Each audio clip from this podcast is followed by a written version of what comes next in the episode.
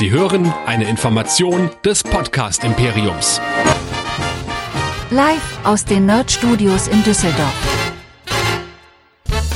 Wer bin ich und wenn ja, wie viele? Hier kommt Nerdizismus, die Podcast-Show von Nerds für Nerds. Heute mit Westnerds, dem Westworld Podcast. Und hier sind eure Hosts. Hier sind Chris und Michael.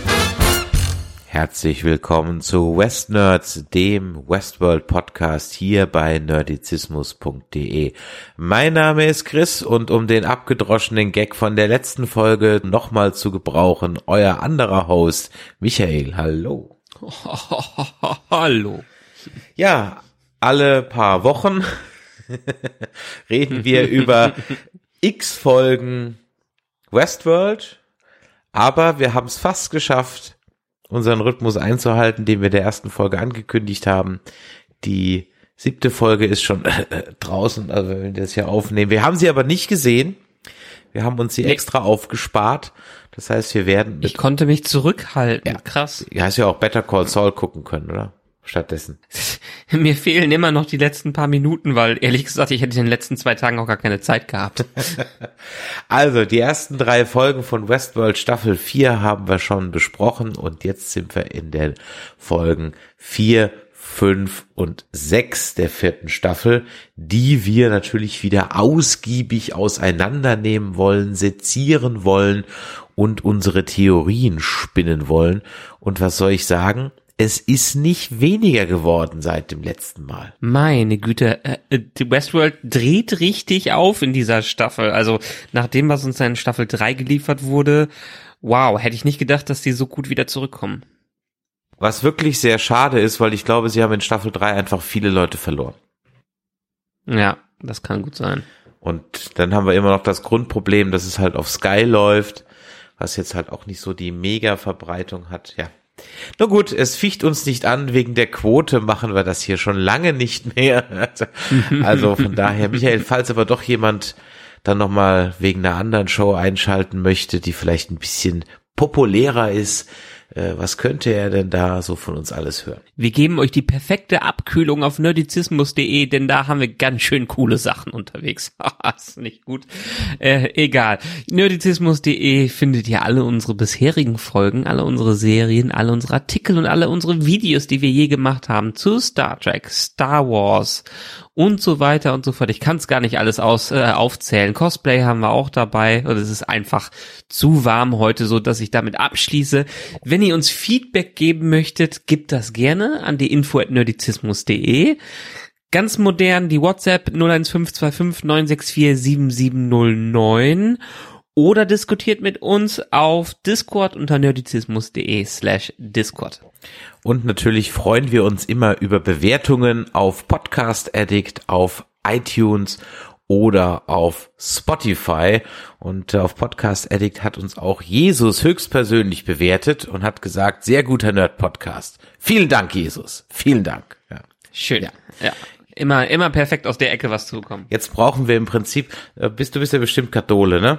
Was, wen brauchen wir jetzt noch den? Nicht mehr. Ja, aber wen, wen brauchen wir jetzt noch den Heiligen Geist und wer muss uns noch äh, antworten, damit wir die Dreifaltigkeit komplett haben? Ja, wenigstens noch Buddha. Ach, nee, es war, war völlig falsch und man merkt, dass du absolut keine Ahnung hast. Dabei ist es doch eigentlich so eine religiöse Sendung, über die wir hier sprechen und es, es, es, es wird auch in diesen drei Folgen durchaus wieder sehr spirituell auf einer gewissen Ebene. Was ist echt? Wer ist falsch? Wer lebt? Wer ist tot? Lohnt sich überhaupt zu leben? Lohnt es sich vielleicht doch lieber zu sterben? Ja, also es werden ja eine ganze Menge Fragen aufgemacht und etwas, das wird dem Schosch ja ganz besonders gefallen, dem Lukas Schosch. Es reimt sich aber und wie. Also es ist ja geradezu ein Reim auf die erste Staffel. Ja, definitiv. Und wir müssen uns jetzt definitiv auch selber auf die Schulter klopfen, denn das, was wir letzte Mal so alles spekuliert haben, ist, ich glaube, zu 99 Prozent eingetroffen, oder? Ja, wir lagen selten so richtig. Wir lagen wirklich selten so richtig. Jetzt könnte man natürlich sagen, die Staffel macht es einem so einfach. Okay. Aber äh, wir haben noch sicherlich ein paar Dinge, über die wir noch sprechen können.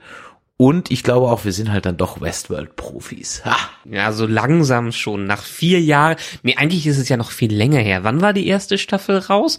War es nicht irgendwie 2017 oder sowas? Jetzt müsste ich gerade mal in unserem Archiv gucken, weil wir haben 2018 war das. richtig, ganz genau. Nee, äh, 2018 war die zweite, 2016. In War 2016. sogar die oh, erste. 2016 haben wir die erste Staffel Wow. besprochen, Gifford. Ja. Wow, so lange, so lange gibt's uns schon. Mann, Mann, Mann, hey. Also hört da mal rein, ja. Geht mal zurück. Ich guck gerade, wann die erste Folge war. Am 6. Mai 2018 haben wir die zweite Staffel besprochen. Genau, wir sind in der zweiten Staffel eingestiegen. Richtig. Ja. Am 6. Mai 2018 haben wir damit angefangen. Ja, was das lang, lang ist's her. Ja, jetzt biegen wir zumindest, was diese Staffel geht, so auf die Zielgerade ein. Und haben jetzt, glaube ich, drei Zeitlinien haben sich so herauskristallisiert, wobei eine eigentlich schon wieder so ein bisschen hinten runtergefallen ist. Wir haben also, ich sag mal, die Vergangenheit, die hat dann so Maeve und Caleb gezeigt, wie sie so unterwegs waren und die hat die Hosts auf dem Weg zur Weltherrschaft gezeigt. So. Dann haben wir die Zukunft. Das ist Bernard Stubbs. Wir wissen jetzt Frankie, ja, der Widerstand und ja, vielleicht Christina und dann haben wir so eine Gegenwart und das ist vielleicht Christina und Dolores. Oder gibt's gar keine Gegenwart? Die Vergangenheit haben wir irgendwie. Ah, Nee, äh, wir haben, wir haben ja sogar noch mehr. Also wir hatten die, die Vergangenheit, dann haben wir die Gegenwart, in der Caleb, äh, ja, quasi in der er seinen eigenen Fidelity-Test bekommt. Der Host von Caleb wacht auf, was ja auch dann ein krasser Reveal ist.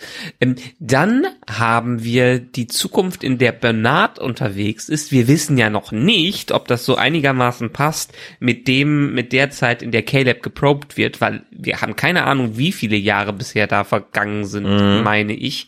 Und dann haben wir noch Christina, was durchaus meiner Meinung nach viel weiter in der Zukunft sein kann.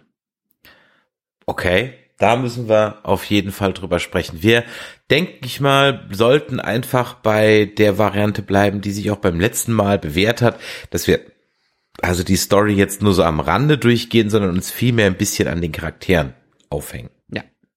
Ja, ja. da würde ich doch sagen, steigen wir mal mit Caleb ein. Du hast ihn gerade erwähnt. Ähm, Wir haben ihn verlassen mit dem Reveal. Der ist ein Host.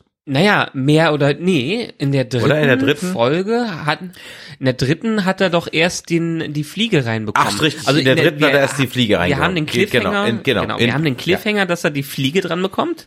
Ähm, dann passiert das und äh, zumindestens schafft er es, diese, dieser Kontrolle etwas zu entgehen. Ja. Also äh, wir wissen, dass er in Staffel 3 einer dieser Outliers war, einer dieser besonderen äh, Menschen, die das System naja, die nicht in die, äh, äh, die nicht in die Vorhersehbarkeit des Systems reingepasst haben. Äh, Das wiederholt sich hier wieder, indem er scheinbar auch nicht so einfach durch die Fliegen kontrolliert werden kann.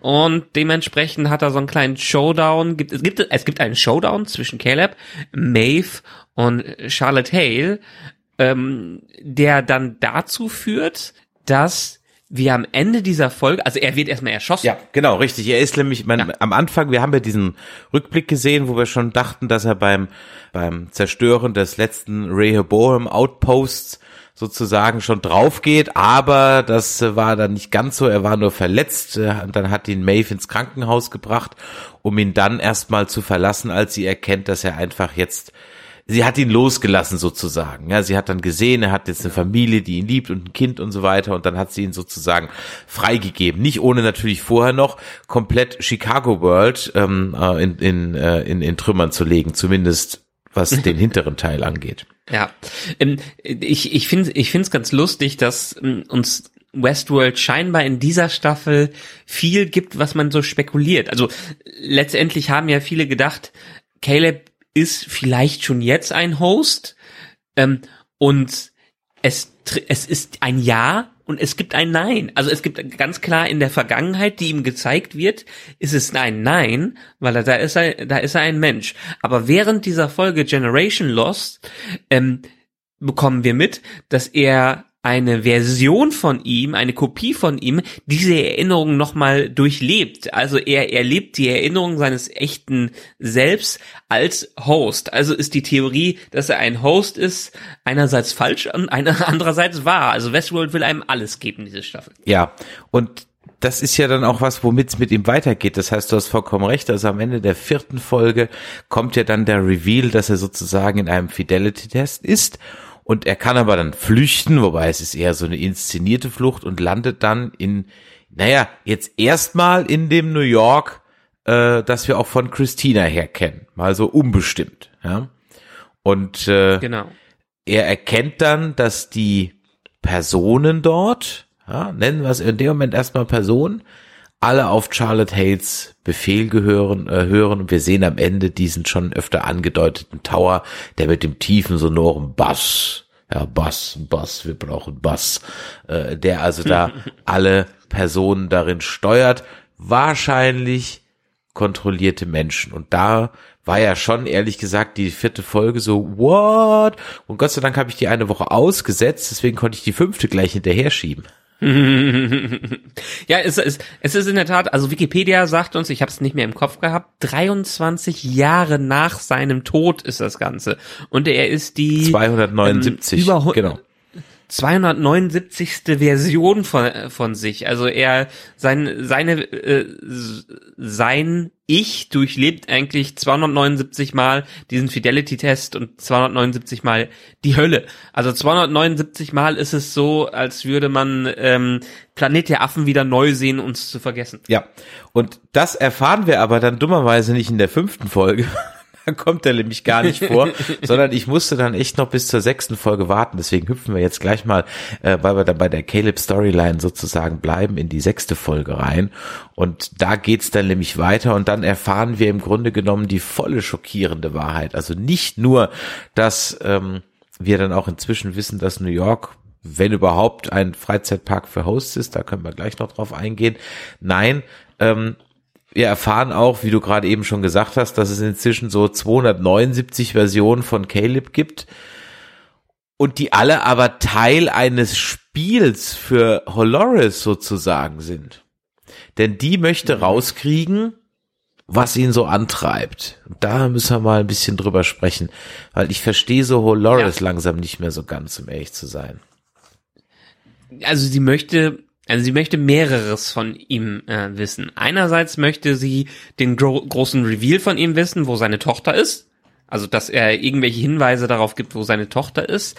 Aber andererseits hat er ja nun die, die besondere Position, äh, dass er in vieler Art und Weise immer dieser Outlier ist. Also, dass er aus Systemen rausbrechen kann und äh, sie möchte verstehen, wie das funktioniert und wie wie sie quasi die perfekte Welt schaffen kann, indem sie jede Art von ja Freiheit quasi weg äh, wegnimmt ähm, und das versucht sie anhand von ihm zu erfahren, was denn das Besondere an diesen Outliern und an ihm ist, dass sie sich dieser äh, Kontrolle durch sie äh, ja entziehen können. Ja, und da will sie dahinter steigen, aber sie will doch im Grunde genommen, ich meine, am Ende des Tages ist mal wieder die Liebe anscheinend die Lösung für alles. ja. natürlich, ja, natürlich, wie immer. Natürlich, wie immer, ne? Auf so einer Metaebene. Aber es ist ja, also der, der, der Caleb, den wir dann ja sehen, wir sehen ja eigentlich mehrere, wir sehen ja x Versionen von ihm. Und der neue ja. wird schon gedruckt. Mhm. Und, aber das ist der erste, der schafft, nach 23 Jahren. Ich weiß gar nicht, wo du jetzt die Zahl her hast. Ich habe die auch irgendwo gelesen, aber er sagt, glaube ich, eine I've lost a generation. Ja, ich habe eine Generation Genau, also äh, deshalb ich sag äh, Wikipedia sagt 23 Jahre später. Dabei ist ja noch nicht mal klar, ob die Version, die wir dann in Folge 6 sehen, auch weiterhin diese 23 Jahre ist oder vielleicht noch noch später ist. Ich vermute mal, es ist in diesen 23 Jahren drin. Aber ja, es, ich meine, sie versucht halt ihn zu verstehen. Es ist ähnlich wie mit William. würde ich, würde ich mal so sagen. Sie haben halt die, die ursprünglichen Westworld, ähm, Delos hat versucht, äh, William den Fidelity-Test zu unterziehen, dass äh, sie versuchen, einen perfekten Host zu schaffen. Ähm, und das möchte äh, Charlotte Hale jetzt auch machen, nur in einer anderen äh, Art und Weise, dass er nicht die Freiheit genießt, sondern ähm, dass sie die perfekte Kontrolle über mehr oder weniger äh, alle alle hat und das dafür äh, einsetzt und dafür ähm, äh, äh nutzt. Und ich musste die ganze Zeit an diesen einen, wie heißt nochmal dieser Zaubererfilm mit, äh, mit Hugh Jackman, wo die ganzen Kopien äh, drin sind? Ja, The, genau, mh, genau, ähm, genau, ähm, mit äh, Christian Bale auch noch. ja, genau. Da, Mystery. da muss man, da muss man jetzt, The Prestige. The Prestige, genau. Ja. Prestige, ja. Wo ja, ich, ich meine, wir spoilern hier in diesem Podcast. Ein Film von Filme 2006. Gerne. Äh. Genau, von 2006. Guckt ihn wo, euch an. Wo ja auch der, wo ja auch der Twist dann am Ende ist, dass er nicht wirklich einen Zaubertrick äh, durchgeführt hat, sondern immer nur Kopien von sich tötet, Ja. so ungefähr. Und ich musste die ganze Zeit äh, an äh, einerseits das Prestige denken, ähm, andererseits so ein bisschen auch an diese typischen ähm, Videospielfolgen. Es gibt von Stargate diese Videospielfolge, wo Tialk ähm, immer wieder ich, meine, Tiag immer wieder aufs Neue stirbt in dieser Simulation und äh, durchkommen muss und immer weiter und immer weiter die Lösung findet. Also, also es ist ja so ein typisches Klischee, was in verschiedenen Arten von Science-Fiction-Episoden immer wieder neu, ver, neu verwendet wird. Aber das hat mich so an diese Stargate-Episode unter Prestige äh, erinnert, wie, wie einfach die verschiedenen Versionen von Caleb ähm, auch dann akzeptiert haben, dass sie der nächsten von der Version von sich die Chance geben äh, müssen. Allein als er da durch diesen äh, Luftschacht nach unten, Lüftungsschacht nach unten schaut, wo schon zwei unten äh, äh, sind, die das aus ausprobiert haben, wo der dritte ganz klar war, nee, das klappt nicht. Nur ich kann der quasi äh, Luftsack für ihn sein, der seinen Fall, äh, Fall äh, abstürzt, äh, seinen Fall Abbremst. Äh, ich habe abbremst, genau. Danke für Wortfindungsstörungen. Es ist warm. Du Es sind du über wunderbare 30 Hitze. Grad, Ja, ja. es ist wahr. Es sind über 30 Grad, Ja. genau. Und und diese, ich, ich finde das einfach beeindruckend, wie diese drei Folgen, also Generation äh, Loss, Chuangji, Chuangji und Fidelity, wie die einfach das ist für mich so ein Ding, wo die aufgedreht haben und total in Konzepte reingegangen sind, die, die ich liebe in Science Fiction. Die haben einfach Fragen gestellt und wie kann etwas sein, dass äh, wie für wie erlebt man Erinnerungen von sich als Roboter und äh, wie kann man sein Selbst wiederfinden und sich äh, selbst in Kopie, das ist ja auch so ein bisschen auch das Star, Star Trek Problem eigentlich in äh, dem Sinne, wenn man einen Transporter äh, einsetzt, dass man eigentlich nur sich selbst zerstört oder eine Kopie von einem wei weiterlebt und wie fühlt sich das an, wenn diese Kopien alle noch da sind? Also was ist Identität am Ende? Was ist was ist Identität und was macht ein, ein Ich aus? Und ist hat jeder Caleb jetzt hier hinter irgendwie eine Seele oder ein Bewusstsein gehabt oder ist er doch nur eine programmierte Version seiner Erinnerung? Ist denn dieser Caleb wie der Delos ein weiterer Versuch, einen echten menschlichen Geist in einen Host zu übertragen? Nein, das ja nicht. Also scheinbar hat es in irgendeiner Art und Weise ja funktioniert. Ja, aber anscheinend ja nicht Ähm, dauernd, dauerhaft zumindest. Mit nach einer Weile dreht er ja auch durch und degeneriert. Genau, nach einer Weile, geht er, dreht er auch da, äh, durch. Aber äh, Charlotte Hale will halt rausfinden, wie sie ihre eigenen selbstgeschaffenen Hosts daran hindert, verrückt zu werden. Äh, und wie sie quasi die, den perfekten Host selber schaffen kann. Und daran scheitert sie ja auch. Wie ich eben, äh, wie ich eben schon gesagt habe, bei William haben, sind sie daran gescheitert, dass sie nicht irgendwie das selbst von William kopieren konnten. Und ähm, bei ihm ist es jetzt der gegensätzliche Versuch, dass man äh, äh, versucht, die, Essen die Essenz rauszufinden und quasi äh, sich umzuprogrammieren. Hm. Da müssen wir gleich nochmal drüber sprechen, weil da bin ich mir irgendwie noch nicht so ganz sicher. Ich verstehe, ich habe ja gerade eben gesagt, ich verstehe Charlotte in einigen Punkten nicht mehr so ganz. Na, na, Ich sag mal, Caleb wird wahrscheinlich zusammen mit Wave wieder dann den Tag am Ende der Staffel retten, tippe ich mal so ein bisschen drauf. Die Frage ist halt so, ähm, in welcher Konstellation und wer macht was, aber ich glaube, das dynamische Duo wird da schon wieder zusammenführen. dann lass uns doch direkt weiter über Maeve sprechen. Ja, ganz genau. Ähm, die hat ja jetzt nicht so viel zu tun gehabt, beziehungsweise sie war anderthalb Nee. Folgen jetzt weg. Wir sehen ihren Opfertod in Folge vier. Der kam durchaus überraschend, muss ich ganz ehrlich sagen. Da hatte ich jetzt nicht mit gerechnet. Da war ich dann doch ein bisschen so, okay, äh, krass. Hab aber nicht ganz verstanden, wer da jetzt eigentlich wen hier wo, wie, was gerettet hat. Aber äh, am Ende des Tages waren ja dann die Parallelen, das war ja, also das war ja jetzt nicht nur irgendwo auf einer Metaebene, es war ja in your face, man hat es ja auch so inszeniert, dass also Caleb und Frankie, seine Tochter und halt Maeve und, und, und ihre Tochter, dass sie halt so ein bisschen den in ähnlichen Story-Arc sozusagen durchleben. Was aber bei die, bei der Maeve-Geschichte einfach rauskommt, ist, dass sie oder sie mehr oder weniger dafür verantwortlich ist, dass äh, Caleb wieder in den ganzen Scheiß mit reingezogen wurde. Ja, ganz genau. Ähm, sie hat ihn ja eigentlich, hatte ich ja gerade gesagt, im Krankenhaus noch so ein bisschen entlassen. Ja? Aber äh, wir wissen ja immer noch nicht ganz genau, warum es auf einmal diese Mordanschläge auf seine Familie ging. Gab. Also da steckt halt Charlotte Hale dahinter, schon klar, ja. Ja. Die seinen Bodyguard da ausgetauscht hat, genau. Aber die Frage ist ja immer noch, klar, du hast es eben gesagt, woher weiß sie denn, dass er der Besondere ist? Ja, sie, ich, ich sag mal so, sie vermutet es. Und letztendlich sind das ja noch so ein paar lose Enden. Eben, genau. Es ist noch nicht Charlotte Hale ist noch, noch alles ein Ja. bisschen, äh, ein bisschen, bisschen über. Deswegen Maeve, ja, ich meine, sie ist jetzt wieder da. Äh, ich denke mal, sie ist jetzt halt so ein bisschen der, im wahrsten Sinn des Wortes, so etwas der Schlüssel zu der ganzen Geschichte. Also wir haben jetzt dann so, ich schätze mal am Ende werden, werden Bernard, Maeve und und Caleb so wieder. Ja, äh, Nee. Äh, Aber lass uns dann noch- doch noch mal kurz drauf eingehen. Also letztendlich, Maeve kommt ja vor allen Dingen in dieser Staffel so ein bisschen als der unbarmherzige Soldat rüber, ähm, die sich zurückgezogen hat äh, und jetzt auch wieder in den Krieg reingezogen äh, wird. Ähm, aber sie ist ja selbst daran schuld, was in diesen Folgen äh, rau rauskommt. Die haben ja durchaus ein friedliches Leben äh, führen können, aber sie war dann mit ihrem eigenen Leben nicht zufrieden, weil sie sich dann noch einsam gefühlt hat und in Caleb sowas wie einen äh, doch einen Weggefährten, seinen neuen, See ihren neuen Seelenverwandten äh, gefunden hat. Und das führt da, äh, dazu, dass sie nach einer gewissen Zeit, nach diesen sieben Jahren, die da vergangen äh, sind, doch dann schauen wollte, wie geht's ihm. Und dadurch, dass sie die Verbindung mit dem Netzwerk aufnimmt, findet Charlotte Hale raus, wo die beiden sind und kann die entsprechend ähm, angreifen. Und dadurch wird die ganze, Ke das ganze Kette der Ereignisse jetzt hier ausgelöst. Sie geht am Ende drauf.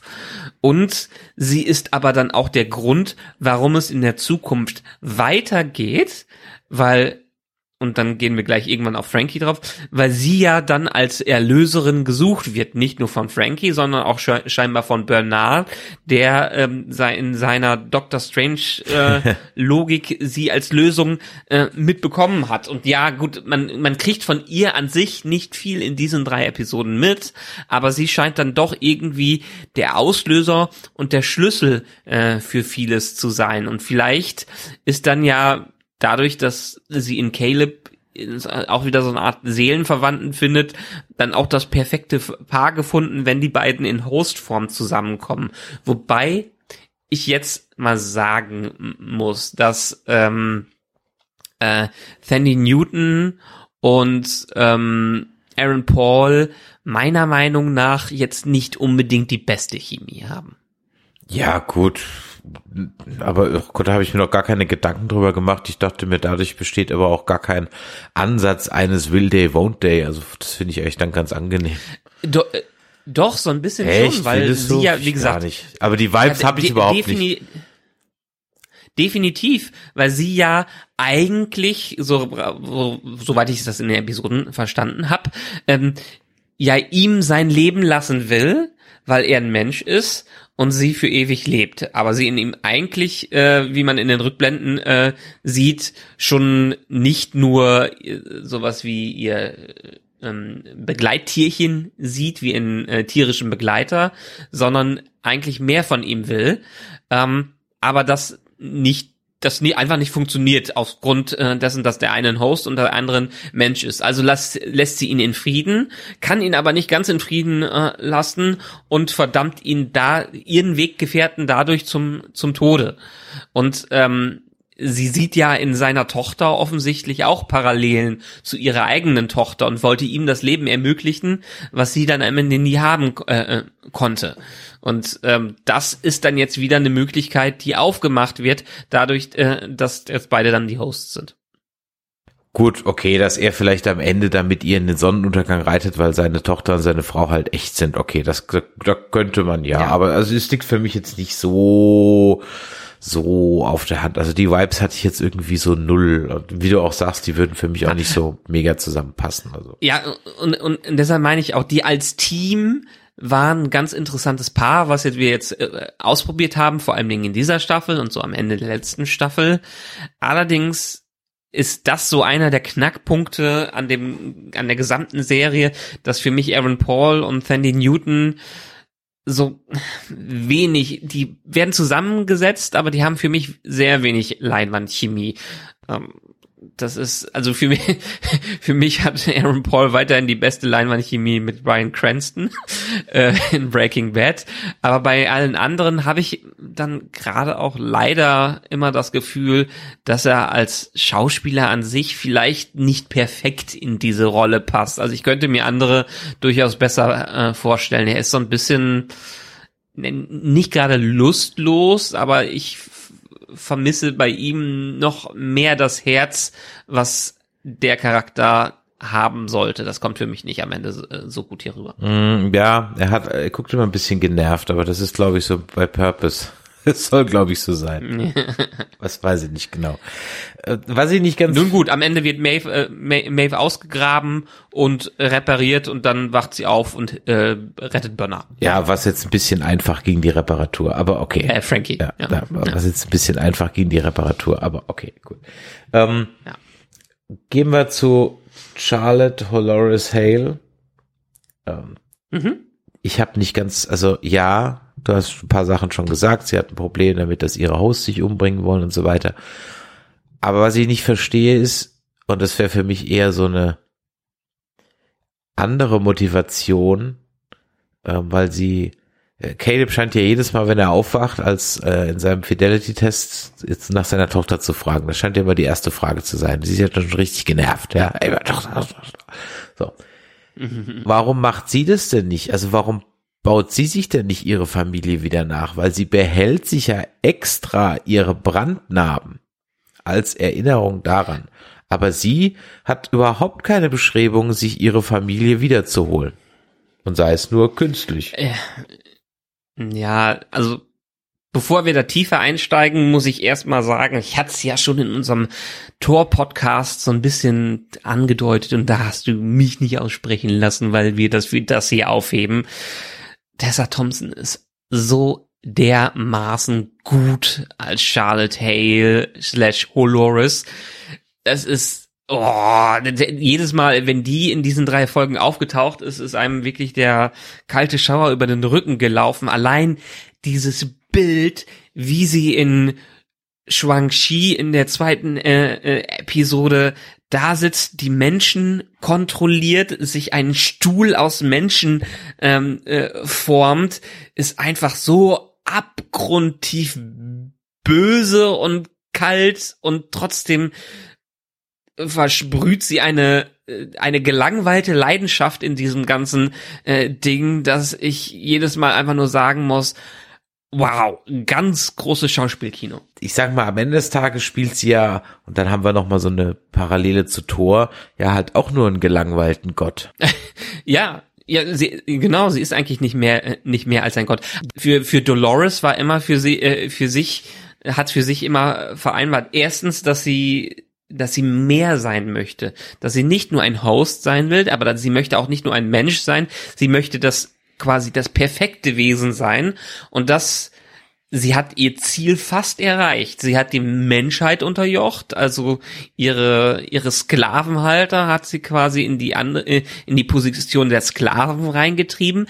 Dann und das ist ja auch noch die große Frage, hat sie sich scheinbar noch entweder eine andere Welt geschaffen oder eine Kopie vom Sublime in der Richtung. Sie ist ja ganz offensichtlich in diesen Folgen nicht glücklich in der Menschenwelt unterwegs zu sein, sondern möchte, dass ähm, so eine Art Aufstieg für alle stattfindet. Und ihr ist das wohl schon gelungen, sei es in einen digitalen Himmel äh, rein. Und äh, das versucht sie jetzt ihren anderen Hosts zu geben, aber scheinbar haben die anderen Hosts alle nicht das Bedürfnis, sich in diese äh, Richtung weiterzuentwickeln oder sind ein, einfach zu menschlich, so dass sie in diesen Folgen einfach immer wütender wird und versucht äh, herauszufinden, was ist denn jetzt der Tropfen, der immer das Fass zum Überlaufen äh, bringt? Wie kann ich einfach einen Deckel drauf packen, so dass meine perfekte Maschinenwelt äh, entsteht, die sie einfach nicht hinbekommt? Sie ist also, sie ist bei diesen 99 Prozent, aber diese 1 Prozent kriegt sie nicht hin und das frustriert sie unglaublich. Mhm. Ich will dann aber trotzdem noch von dir eine Frage, die Frage beantwortet haben. Warum hat sie da, glaubst du, keinerlei, also es wäre doch ein toller Ansporn. Sie ist halt eh gelangweilt. Hier stehen alle Möglichkeiten offen, die Welt steht hier offen. Und sie scheint ja offensichtlich damit irgendwie einen Struggle zu haben, aber sie scheint keine, ist sie einfach nur neidisch auf Caleb, will sie deswegen leiden lassen? Nein, sie will, äh, sie will ihn einerseits leiden lassen, weil er einfach ein Mensch vorher war und sie einen ihrer Unterdrücker damit leiden lässt. Und sie versucht halt weiterhin aus ihm die Antwort zu bekommen, was in ihrer eigenen Erschaffung ihrer Rasse schief geht, so dass die anderen sich äh, ausgelöst durch menschliche Outlier ähm, doch immer selbst töten. Hm. Naja, ein bisschen eine Aufgabe hat sie ja dann schon, denn äh, sie interagiert ja ganz kräftig mit zwei Personen, also einmal William, Host William, ja. und auch mit Christina. Und bei der Christina, um die, zu der jetzt mal zu hüpfen, ähm, mhm. da hatten wir ja schon gesagt, wir müssen mal gucken, welcher Zeitebene ist die eigentlich so unterwegs. Äh, ist natürlich jetzt auch, jetzt kriegt das, das, das Bild, dass wir immer, wenn Christina zum ersten Mal in einer Folge auftaucht, wacht sie immer auf. Na. Das für eine Doppeldeutigkeit. Und dann machen natürlich jetzt so alle Dinge irgendwie so ein bisschen Sinn, die wir vorher so gesehen haben. Das mit diesem Typen, der sich umbringt. Teddy ist wieder da. Wir können auch gleich noch über Teddy reden. Aber um ja. kurz noch den Bogen von Maeve, äh, von, von Holores zu Christina zu spannen, kann es vielleicht sein, dass Holores ganz genau weiß, dass in der Chrissy ja noch Teile von ihr sind, weil sie ja vielleicht aus, weil sie hat ja eine ähnliche Gabe. Ähm, ich versuche gerade mal, also sie, die Christina schreibt ja die Storylines, die ja. Loops für die infizierten Menschen, so. Und mhm. wie man auf diesem ähm, auf dieser Übersichtskarte sieht, anscheinend für alle, so zumindest für sehr viele.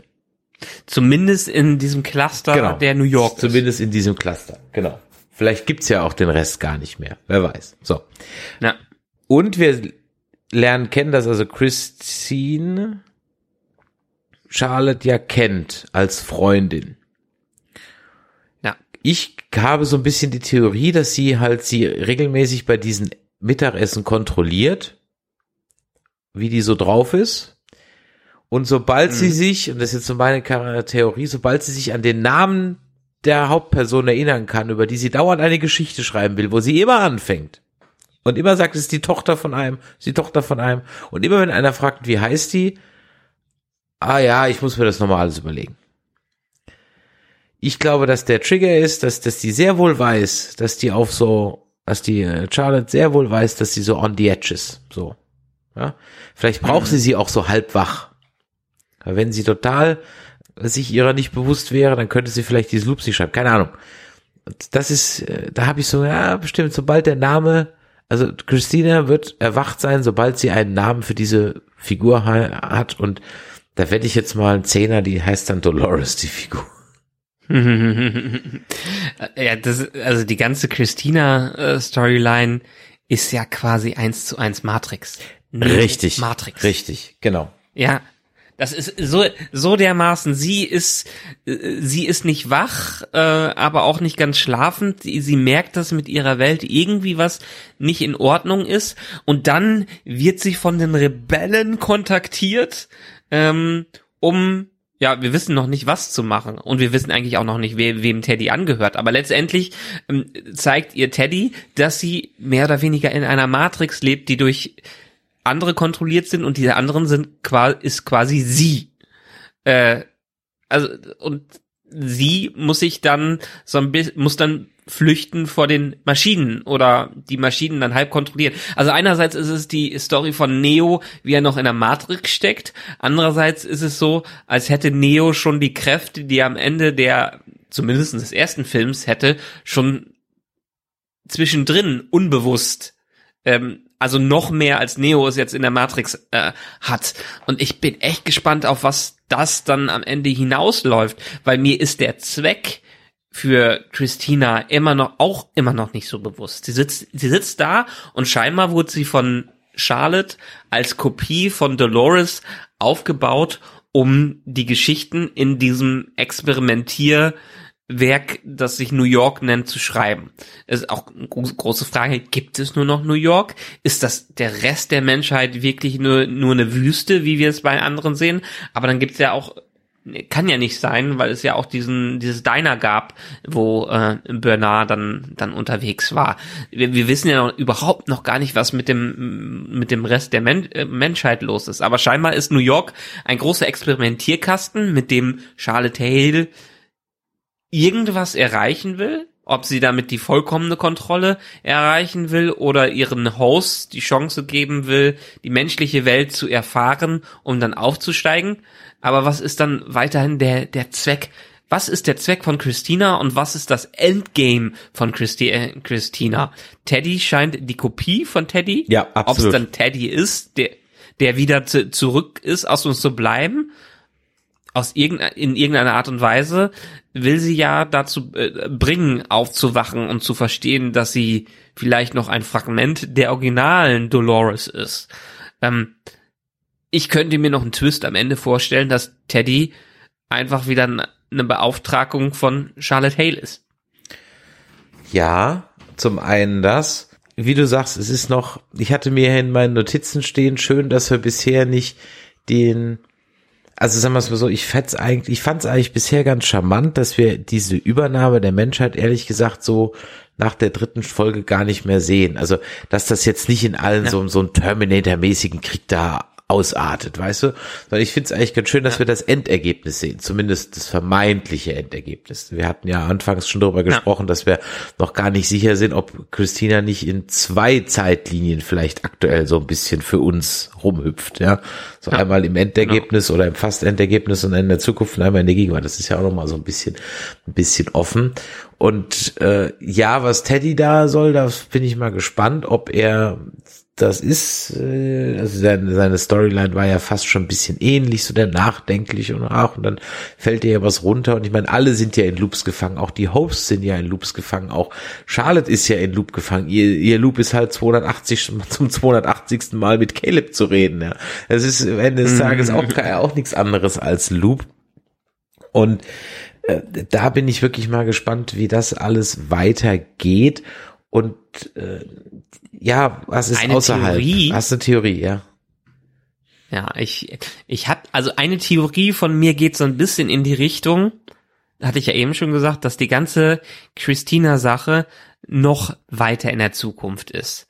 Also mein Tipp ist so ein bisschen, ähm, das geht der der der der Plan von Bernard umspannt nicht nur, dass er jetzt innerhalb von zwei Monaten die Welt befreit, sondern dass es noch mehr in Doctor Strange in die Richtung hin, äh, hingeht, dass er gewisse Aktionen durchführt, äh, die dazu führen, dass Christina als Version erschaffen wird.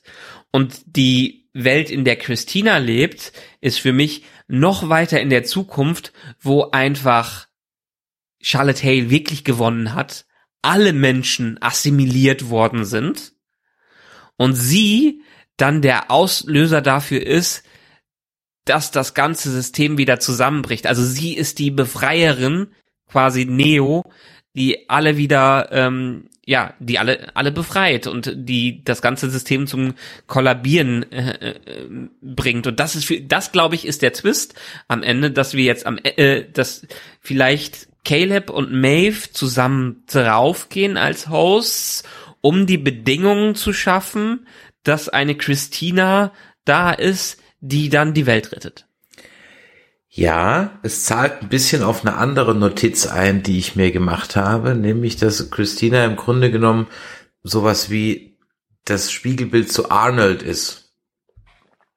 Denn mhm. auch der Arnold hat ja den Hosts, sag ich mal, das Bewusstsein einprogrammiert. Oder zumindest die Möglichkeit darauf, einen Schritt weiter zu gehen. Ja. Und äh, da ist dann eben vielleicht auch sie mit ihrer Storyline-Schreiberei halt auch sozusagen diejenige, die halt den Hosts absichtlich, unabsichtlich, vielleicht durch Bernards Zutun, ja, ähm, mhm. sozusagen diesen Bewusstseinsvirus dann weitergibt. Wobei, der ist ja auch wieder komisch, denn der tritt ja erst auf, wenn die Hosts mit erwachten Menschen sozusagen, mit Outliners zusammenstehen. Und was ist überhaupt mhm. diese, dieser Übergang, diese Transcendence auf Englisch, wo dieser eine Host ja. Nope sich umbringt? Ich dachte ja erst, ja. gehen, mein erster Impuls war, ah, vielleicht sind das alles nur Tests, damit Menschen in die Hosts rein können, damit sie endlich das hinkriegen. Ja, dass, dass die, vielleicht ist es ja doch nur ein große, äh, weil sie will ja auch, wir haben ja, was wir völlig aus den Augen verloren haben, ist, die Charlotte will ja auch an die Daten ran, die gespeichert sind im ähm, äh, in dem Stausee, in dem in dem Hooverdamm, wozu ja mm. Arnold Bernard das Passwort hat. Warum will sie da hin? Und ich habe immer noch diese dieses Mind und äh, also dass der, der menschliche Geist in einen Host übertragen wird im Kopf. Und dann erzählt dieser eine Host eben, äh, äh, sie will den Übergang da machen. Ja, und dann ist halt die Frage. Ich glaube, ich glaube, in, Charlotte in das, Taylor hat das schon geschafft. Geht es in das Valley Beyond? Und wenn es Valley Beyond ist, ja, dann lad sie doch einfach hoch. Also ich habe ich, ich hab viele Fragen.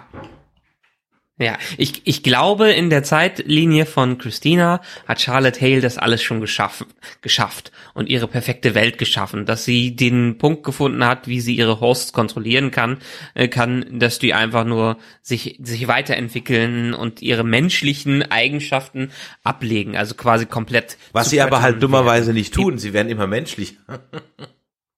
Genau, das, das ist so ein bisschen das Problem. Und ich glaube, am Ende der Zeitlinie schafft äh, von Bernard äh, schafft es Hale, das Ganze auszumerzen, ähm, so dass am Ende wirklich äh, die Welt am Abgrund steht und die Maschinen alles beherrschen. Und Christina ist so der der Auslöser, um um das ganze äh, das Ganze zu retten.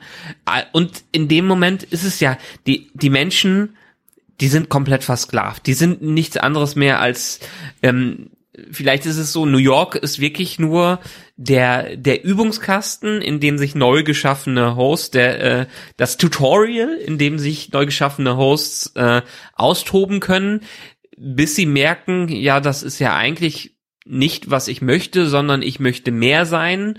Und dadurch steigen die dann auf in dieses Sublime und dürfen dann in der digitalen Welt leben, um nach dem Ideal von Holoris äh, zu leben. Und Christina wirft in das Ganze, bringt das fast dann wieder zum Überlaufen, dass, dass das kippt für alle.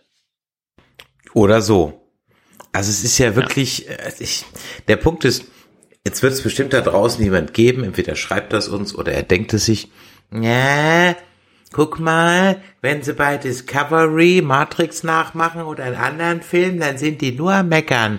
Und hier, da machen die nur Matrix nach und da sagen sie nix. Michael, wo ist bitte schön der dramatische Unterschied zu Discovery? Dass das so dermaßen gut geschrieben und gespielt ist und dass man es nicht äh, ja, dass man es eher unterschwellig Matrix hat. Man nimmt sein eigenes Setting, was man vorher aufgebaut ist, und spielt mit sehr vielen philosophischen Fragen hier auf sehr, sehr hohem Niveau rum.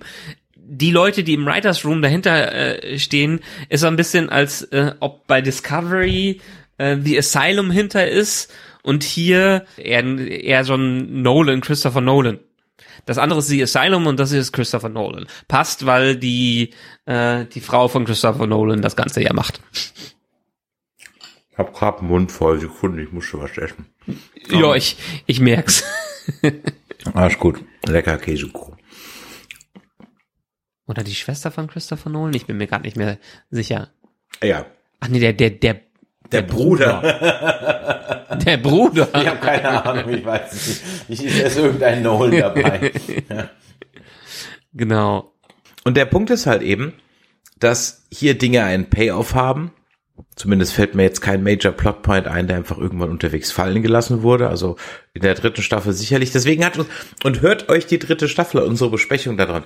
Dünne Story, schlechtes Skript und da haben wir uns über diese ganzen, was wir hier jetzt vielleicht als Hommage sehen oder auf so unterschwellig, haben wir uns auch drüber aufgeregt. Warum? Weil der Rest halt auch einfach scheiße war. Und dann fällt dir das sauer auf. Aber wenn es sich hier in ein einfach Gesamtgefüge einfügt. durchgedacht. Genau, richtig. Hier ist Ja. es durchgedacht, exakt. Ja. Genau. Hier ist es logisch, hier, hier sind auch die Figuren so geschrieben, dass sie im Rahmen ihrer Motivation oder ihrer, ihres Charakters logisch handeln. Das ist halt bei sowas wie Discovery nicht. Da ist Michael in äh, einer Folge der Erlöser und in, andere, in einem anderen Folge der Bösewicht. Ähm, das ist halt komplett Inkonsistenz und hier äh, inkonsistent, was die da bei Discovery liefern. Und hier wird ein Gedanke durchgespielt. Ich meine, wir haben uns ja auch über die dritte Staffel beschwert, dass die auch nur so halbgar war auf sehr hohem Niveau. Aber hier haben sie einfach wieder ihren ihren Halt gefunden und auch wenn es in vielen Teilen jetzt genau die umgedrehte Version von der Staffel 1 ist, sind die, sind die Fragen und die Aspekte, die hierbei aufgeworfen werden und die Welten, die geschaffen werden, einfach tausendmal faszinierender in der Art und Weise, wie sie in dieser Qualität umgesetzt worden sind. Ich meine, ich gehe wieder auf die Folge Shang-Chi, die bisher meine liebste Folge in dieser Staffel ist, in der einfach dieses Experiment der Menschheit, äh, an der Menschheit, die Maschinen haben alles übernommen, so dermaßen krass durchgespielt wird. Wir haben verloren, die, wir werden von äh, von rachsüchtigen Göttern äh, beherrscht und haben keine einzige Chance da rauszukommen. Das ist einfach äh, ein krasses Szenario, was da aufgebaut wird. Und weißt du auch, und das ist auch so ein Punkt, mit ganz einfachen Mitteln. Da brauche ich kein Alien-Tentakelmonster, das aus einer Riesenvulva durch den Raum rauskommt oder sowas, ja, äh, sondern wir lassen einfach jemand sich im wahrsten Sinne des Wortes die Finger blutig spielen. Oh, dieses da muss ich auch wie, äh, äh, an, muss ich auch wieder an Bad Taste an das Ohr denken, äh, was da in die Suppe äh, fällt. Was Bad Taste? Ja, aber Bad Taste, ja. ja. Ja, das war, das allein, das hat einem am Anfang Gänsehaut äh, äh, gemacht, wie dieses, diese kalte Art von weiterhin Tessa Thompson als Charlotte Hale. Ich find's einfach absolut von, phänomenal, was sie da abliefert. Absolut. So. Und das zusammen schafft dann eben Atmosphäre. Und natürlich sind, wenn alle infizierten Menschen auf einmal stehen bleiben und plötzlich zu Agent Smith werden, natürlich ist das ganz eindeutig, woher Ja. die Nummer kommt. Ja, da brauchen wir jetzt nicht drüber reden. Ja. Aber dadurch, dass der äh, Rest halt eben stimmt und dann weiß man eben, ah, die kennen A, ihren Sci-Fi und B, sie, sie zitieren ihn an Stellen, an denen es halt auch Sinn macht. Und natürlich, wenn du dir über solche, wenn du dir einen Plot ausdenkst, der halt eben die Themen behandelt, die Westworld aktuell behandelt, dann ist halt der Schritt zur Matrix-Idee nicht weit. Und ich wette, wenn wir jetzt noch ganz, ganz viele Sci-Fi-Romane der 50er, 60er gelesen hätten, die Matrix-Idee ist auch nicht neu. Ja. Ja, klar. Und die ist auch schon mehrfach durchgenudelt, höchstwahrscheinlich. Ich kenne da nur jetzt halt auch nicht jedes Buch oder jeden Film darüber. Genau. Aber lass uns dann äh, passend äh, von der Matrix in ein anderes Franchise wechseln und nochmal zu Doctor Strange rüberhüpfen. Jetzt direkt. Ah, zu Pernah. ja, äh, der hat ja jetzt auch nicht so mega viel zu tun gehabt, ne? Ähm, Mhm. und äh, ich mag, ich guck's ja auf Deutsch, ich bin ja faul, ne? Äh, ich mag seine deutsche Synchronstimme, die ist sehr weich und sehr angenehm.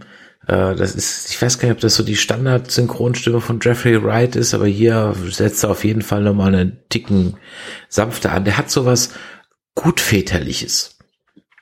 Also man, mm. wenn das am Ende der, der Evil Mind wäre, das hinter allem steht, hätten sie mich wirklich erfolgreich in eine Falle gelockt.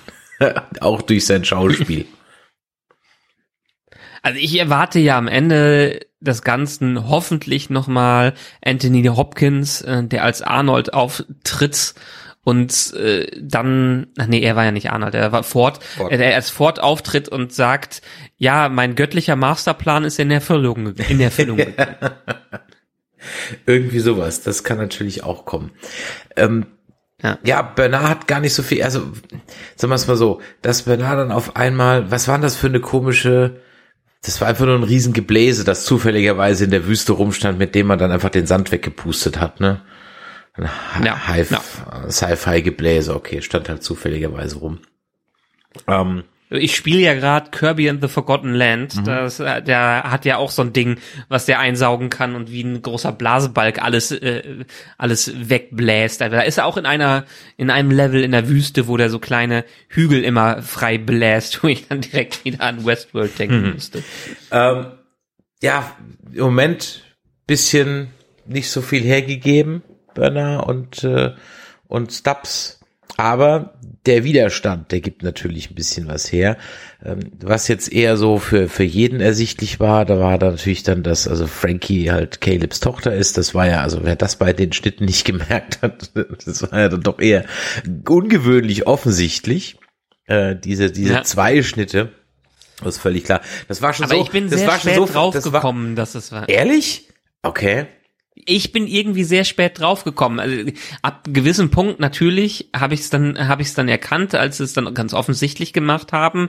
Aber vorher äh, bin ich nicht draufgekommen, als die, die es noch sehr subtil gemacht haben, als sie das erste Mal aufgetaucht sind und Bernard mit ihr so ein bisschen da durch die ja, Gegend reist und man noch nicht ja. wusste, wo das ist. Da nicht. Klar, später, später war das, äh, war das deutlich. Aber es ich, fand ich einen schönen Twist, der das Ganze nochmal auf eine äh, weitere Ebene äh, bringt und uns zeigt, wie viele Zeitlinien haben wir hier eigentlich noch in, die, in dieser Serie? Absolut, ja jetzt haben wir ja nicht nur verschiedene Zeitlinien und wir haben plötzlich da noch einen Widerstand, sondern wir haben jetzt auch noch ein Maulwurf innerhalb des Widerstands, nämlich diesen Jay. Ja. Das heißt also, dieser Widerstand ist auch schon unterwandert und bekannt, weil das haben wir ja dann in so einen kurzen Flashback gesehen, dass der also ausgetauscht wurde. Das heißt also, die Charlotte respektive William oder beide ah, wissen, dass es die auch gibt. Natürlich wissen sie es, weil sie wahrscheinlich ja. auf ihrem Outlier-Radar die ganze Zeit auftauchen. Ja. Äh, sie scheinen aber weiterhin nicht so die ganze Welt unter Kontrolle zu haben, weil ja offensichtlich einige Menschen doch agieren können, ohne dass sie sie findet. Also, dass die jetzt einen Maulwurf da äh, in die Gruppe eingeschleust haben, das war ja dann auch mehr, mehr Glück hätte hätte ja auch schief gehen können, dass die Menschen wieder so rausgekommen sind. Aber scheinbar sind die äh, der so ein Dorn Dorn im Auge, dass sie ähm, jetzt so langsam versucht, mehr gegen den Widerstand zu machen. Anscheinend ist das so und deswegen hat sie auch einen Henchman, nämlich William. Und der wird so, ich sag mal, der wird bestimmt so der Beißer wie in dem Bond-Film. Ja, der ist jetzt erstmal der Böse und dann ist er halt jetzt infiziert, versucht sich noch lange dagegen zu wehren. Aber am Ende äh, erschießt er dann Charlotte Hale von hinten. So. Ich, gl ich glaube ja, dass am Ende der Serie als einziger Mensch nur noch William überbleibt. Der dann, also der, der Original William, der, der, die ganze Zeit gefangen ist. Genau, und, und der bleibt im Keller und kommt nicht raus. Ja. wir, wir haben ja, wir haben ja ganz vergessen, dass wir ja noch diese After Credit Szene äh, oder diese letzte Szene aus der letzten Staffel haben, wo äh, wo William in den Ruinen der alten Welt aufwacht so ungefähr. Ähm, da wussten wir ja auch nicht, ob er jetzt ein Host ist oder nicht. Ich glaube immer mehr, dass es der, der, die menschliche Version von William ist, die als letzter Mensch auf der Erde nach der Apokalypse überbleibt. Und er ist dann dazu verdammt, äh, auf ewig in dem Ding eingesperrt zu bleiben. Ja. Er war einer der ersten Besucher in Westworld und ist der letzte, der seine Kreation ähm, noch überlebt hat. Ja, es bleibt spannend. Zwei Folgen haben wir noch, wenn ich mich recht entsinne, sieben und acht. Und dann ist diese Mhm, Staffel auch genau. schon wieder gut, die mich unerwartet freudig zurücklässt. Jede Folge ist echt ein, ein Fest. Muss man ganz ehrlich sagen, ich hätte nicht gedacht, dass ich war wirklich sehr, sehr skeptisch, als das losging. So, ah, okay, stimmt, das gibt es ja auch noch. Ah, okay, jetzt müssen wir auch noch drüber reden. Aber nein, es macht wirklich richtig Spaß. Ich freue mich drauf. Siebte Folge ziehe ich mir jetzt sofort nach unserem Podcast rein, um zu gucken, wie weit wir richtig und wie weit wir völlig falsch lagen. Und nächste Woche dann die achte Folge. Dann werden wir auch diese zwei Folgen dann hoffentlich zeitnah besprechen. Ihr könnt aber wenn ihr diese Folge gehört habt, auch nochmal natürlich weiter in unseren Feed gucken. Da gibt's ganz, ganz viel, wo wir noch sprechen. Ich mache vielleicht noch eine kleine Solo-Folge zu Nope. Da war ich letztens drin gewesen. War auch ganz interessant. Wir haben auch schon im Kasten die nächste Folge für Strange New Worlds. Wir haben im Kasten die nächste Folge unseres Herr der Ringe Setup. Das heißt, wir haben wir schon die Gefährten besprochen. Das kommt auch die Tage raus. Und es lohnt sich natürlich auch immer, uns auf Twitter zu folgen, denn dort werden das Forever Nerd Girl und ich ja regelmäßig auch ein paar Spaces veranstalten und mal schauen, wann wir den nächsten machen. Das ist aber immer eine spontane Sache und äh, das kündigen wir nicht großartig vorher an. Das heißt, da uns auf Twitter zu folgen, macht auf jeden Fall Sinn, dann verpasst ihr das nichts. Wir wollen natürlich, falls es da draußen noch jemand gibt, der außer uns noch Westworld schaut, dann wollen wir natürlich euer Feedback haben unter der 015259647709 oder eine Info in der E-Mail an info.nerdizismus.de oder ihr kommt auf unseren Discord, nerdizismus.de slash Discord und natürlich wie immer empfehlt uns weiter. Geht morgen ins Büro, in den Kindergarten, auf die Arbeit, in die Schule, in der Bahn. Ja, sprecht euren Sitznachbar an, nehmt die Earbuds raus und sagt, hey, ich höre hier gerade einen coolen Podcast. Hören Sie mal rein. Das wäre doch mal eine schöne Sache. Und wir sind weiterhin so cool, dass wir die ab beste Abkühlung für diese heißen Tage sind. Absolut. Ich weiß zwar nicht wie, aber egal. Wir reden uns ja die Köpfe für euch heiß. So, in diesem Sinne. Also, wenn euch das heute hier gefallen hat, dann Däumelein nach oben, empfehlt uns weiter, lasst uns ein Like da und natürlich auch die entsprechenden Bewertungen bei iTunes, Podcast Addict und bei Spotify. So, in diesem Sinne, dann hören wir uns in 14 Tagen, nein, in nächste, Ende nächster Woche wahrscheinlich wieder, wenn wir also hier das Finale von Westworld besprechen. Aber zwischendrin kommen bestimmt auch nochmal ein oder zwei Folgen und dann wird so ständig langweilig.